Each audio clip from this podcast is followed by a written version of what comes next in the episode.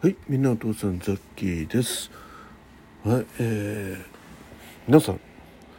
まあ鉄道マニアでない方でも、まあ、蒸気機関車って割とこう好きな、えーものだと思うんですけどいかがでしょうか。ね、なんかこうノスタルジーを感じるねそんなイメージありますけど、まああの前々回ですか前々回っていうかまああの、えー銀河鉄道の夜のね朗読会の後の収録の方で上げさせていただきましたけど、まあ、皆さんがね銀河鉄道に描くイメージがまあ蒸気機関車がね、えー客車を引っ張ってね、えー銀河鉄道39のイメージねそんな感じになってますけども、まあ、実際には蒸気機関車じゃなかったんじゃないかなっていうねその宮沢賢治の頭の中ではね、えーまあ機動機動車っていうかなディーゼル系のねなんか、えーそういった燃料まあ燃料は燃料ですけどねそういったものではないかというにはまあ推測されてるんですけどもまあどっちにしてもどんなんでもいいですよねっていうまあイメージね、えー自分の中の銀河鉄道があるんじゃないかなということでお話しさせていただきました。えーでまあただまあ実際ですねあのーまあその蒸気機関車で客車を引っ張るそういったものがねあのもうすでに営業運転的にはもうほとんどない状況ですよね。実際には1970年代の後半ぐらいに、えー中盤ぐらいか、えー営業ね通常の営業運転というのはなくなりましてね一応 SLT 全廃されたんですよね。うんまあ、さっきはその最後の頃のね蒸気機関車を結構見守りに見守りっていうか見に行ってね、どっちかっていうと今でいう撮り鉄ねカメラを持ってあの行きましたでその当時ね蒸気機関車の引っ張る客車にも確かに乗ったんですよ。うん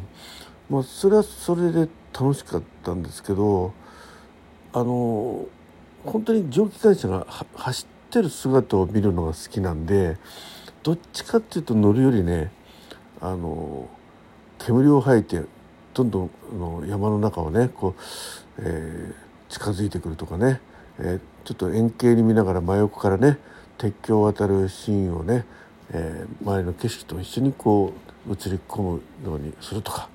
そういったところの系のマニアだったんでうん基本的にはあまりあの乗る乗るんだったら、えー降りて撮りたいと、うん、ただどうしてもこの区間移動するのにそれを使った方がいいだろうっていう時には乗ったんですけどね、うんまあ、そんな感じでねあんまりこう乗ったっていうのはあんまりその記憶の中にもあるにはあるんですけどどっちかというと走ってるのを、えー迫ってくるのを撮るという感じでした。まあそれがですね、まあ、実際全廃になって、まあえーその後ね各地でいろいろイベント系のね SL 列車が、えーね、盛んに行われるなって、まあ、大井川鉄道なんかまあ営業運転に近い形でねもうほぼ定期的に走らせてます。まああれ本当すごいですよね。うん、本当に鉄道マニアの方にとってはね本当に、えー素晴らしい路線だなと思いますけど、まあ、そういったところにもね、まあ、やっぱし行ったらね、えー乗るより乗るより？外から撮る。くどいね、えこれを言っとかないとですね次の話題に行かないんですけど、まあ、そんな中でねうーんとゼッキーの、えー今自宅の近くにね熊谷駅っていうのがあるんですがそこから、まあ、秩父鉄道っていうのがありましてそこも割とですねあの頑張って SL を走らせてくれてるんですよ。うん、でこれは子供がちっちゃい頃ね、まあ、蒸気機関車見せたいっていうのもあるし自分も見たいなっていうのもあったんで連れてったんですが、まあ、基本的にやっぱ子供たちは乗りたがるんですよね。うん、でも乗ってるとね蒸気機関車走ってるのが本当によく見えないんですよ。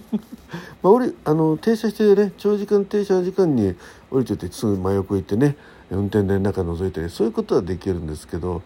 やっぱしね走って迫ってくる姿って結局その時も見てないんですよね子供たちは。うん、なんかもったいないのって気がします。はい、ですんで観光関係ねそれイベント関係で復活するんであれば雑記的には見に行くっていうのは基本だったんですが実はこの秋ですね。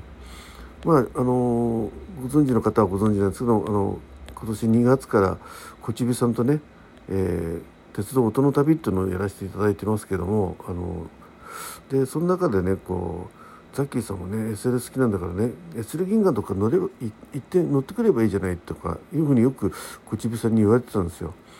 ででもねまあ一人で行くっていうのはやっぱしまあねあれなんで、まあ、行くとしたら夫婦で行く感じなんですけど多分うちの奥さんはねそういうの、うん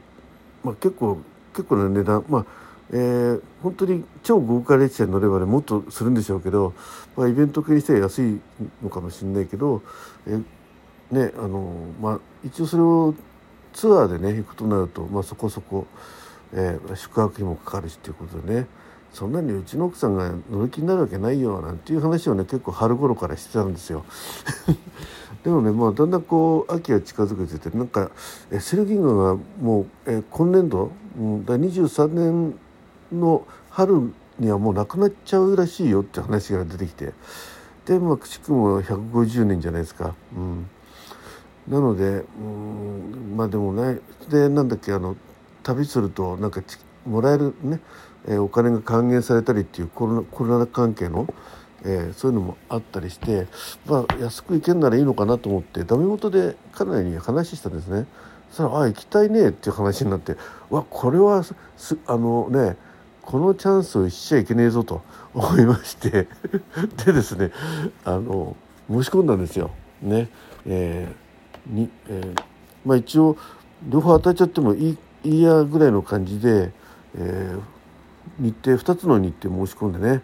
まあ、ワクワクして待ってるわけですよね待ってたわけですよ。ね、そしてその間まあいろいろその SL 銀河のホームページとかね見てておいいなというところもあってで、まあ、今回ねあの朗読会で銀河鉄道でねまさにこの銀河鉄道の夜を、えー、イメージしてこの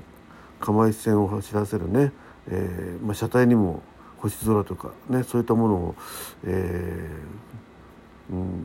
ね、描いた感じで、まあ、車内も昭和、えー、明治大正昭和時代のねイメージを再現してデザインされてねいるとそれを SLC58 が引っ張るということなので、まあ、これは乗る方だなと。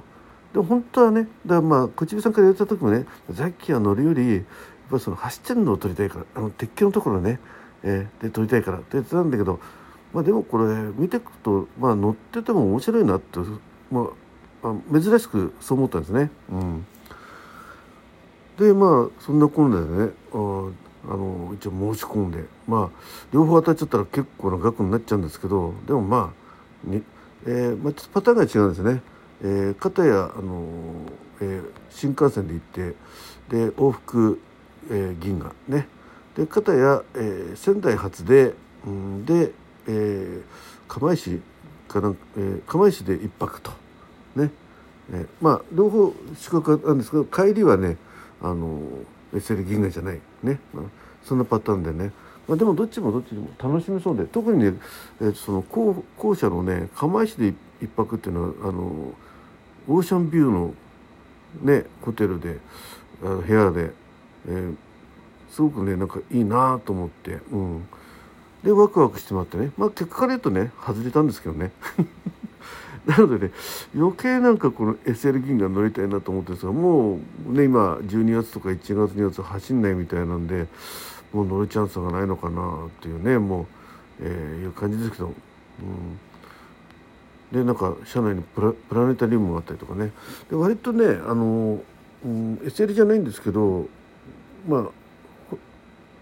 星空を見たいっていうのはね夫婦の間でずっとあって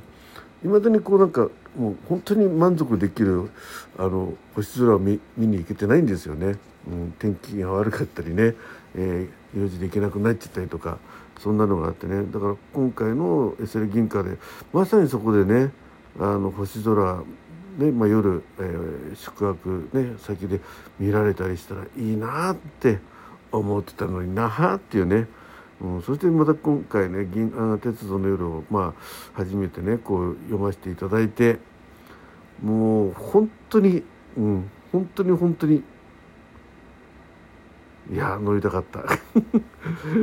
誰か当たった人で、えー、ザッキーに譲ってもいいよっていうね、まあ、でももう走んなきゃそれっきりですけどね。だちょっと春の動向がねまだ載ってないんですよ、まあ、実際もう完全に終わっちゃったよっていうインフォメーションも載ってないんで、うん、どこまで信じてね、えー、いるいのか分かんないけど。まあそんな感じでですね、うんまあ、もしねセルギンが乗ったことある方ねもしくはそれを取ったことがある方とかねいらしたらなんかあのコメント入れてくださったら嬉しいなと思います。よかったですよとかね。うん。まあねそんな感じです。はい。ということで、えー、銀これ本当はね銀河鉄道の夜皆さん朗読会の後ろに入れる予定だったんですけどちょっとね番号がずれてきて、えー、ちょっと弾かれてこの時間帯にとってまいりましたけどね。はい。ということで、えー、もうさっきもねいろいろ収録をずっとやってきてようやく、えー、これが多分最後の収録になります。えー、現在ねもう収録時間が配信時間が迫ったところまで来ましたけどもうちょっといささかも体力的にきつくてですね、えー、皆さんの配信もまだ聞けてない状況なんですねせっかく、ね、流していただいてますがまああのちょっとね、えー、休めてからねゆっくり皆さんの、えー、聞きながら、えー、いいねボタンを押したりメッセージを送ったりしたいと思いますんでね、えー、本当にありがとうございます。えー、もうこれがえー、エンディングのトークをねどの時点でやろうかなっていうのは思ってるんですけどうんちょっとね今のところ未定です。はい。ということでこれが多分16時何分だっけな、えー、4時台に流れるはずですんでねその頃、えー、今、うん、現在もうすぐ3時なんですけど、えー、89組ねエントリー増えましたね。えー、あと1組で、えー、90組ということになりますがエンディングトークがもしかすると90組目になるかもしれません。はいということで、えー、最後までお聞きいただきましたありがとう